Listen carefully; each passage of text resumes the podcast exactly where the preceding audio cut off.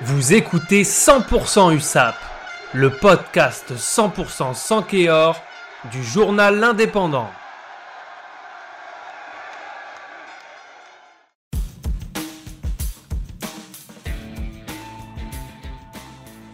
Vendredi soir à 20h45 à Aimé Giral, l'USAP ouvrait sa saison à domicile face à Rouen pour le compte de la troisième journée de Pro D2 les hommes de Patrick Arletas qui restaient sur une défaite à Biarritz 21 à 12 le 3 septembre dernier devaient absolument lancer leur saison à domicile. Pour leur premier match à Aimé Giral depuis presque 7 mois, les Catalans ont dominé Rouen en l'emportant 20 à 14 dans une enceinte sans hors de 5000 spectateurs.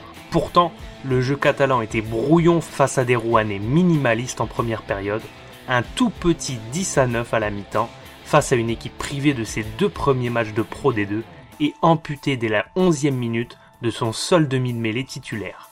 Une maigre pitance pour Aimé Giral. Au retour des vestiaires, il y a eu du mieux.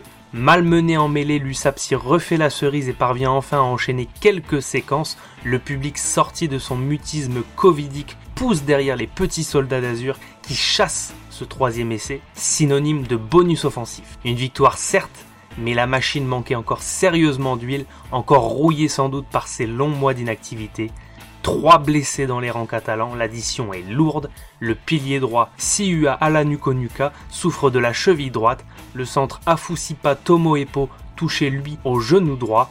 Et enfin le talonneur Charles Gelly, sorti peu après la mi-temps, souffre d'une entorse acromio-claviculaire. Vendredi soir, après 200 jours sans rugby, Aimé Giral était prêt à tout pardonner à son USAP mais très vite, les Catalans en demanderont un tout petit peu plus, et encore, comme si rien n'avait changé.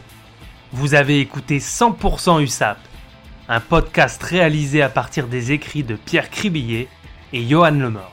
Vous pouvez nous retrouver sur l'indépendant.fr et les plateformes de streaming, Spotify, Deezer et Apple Podcast.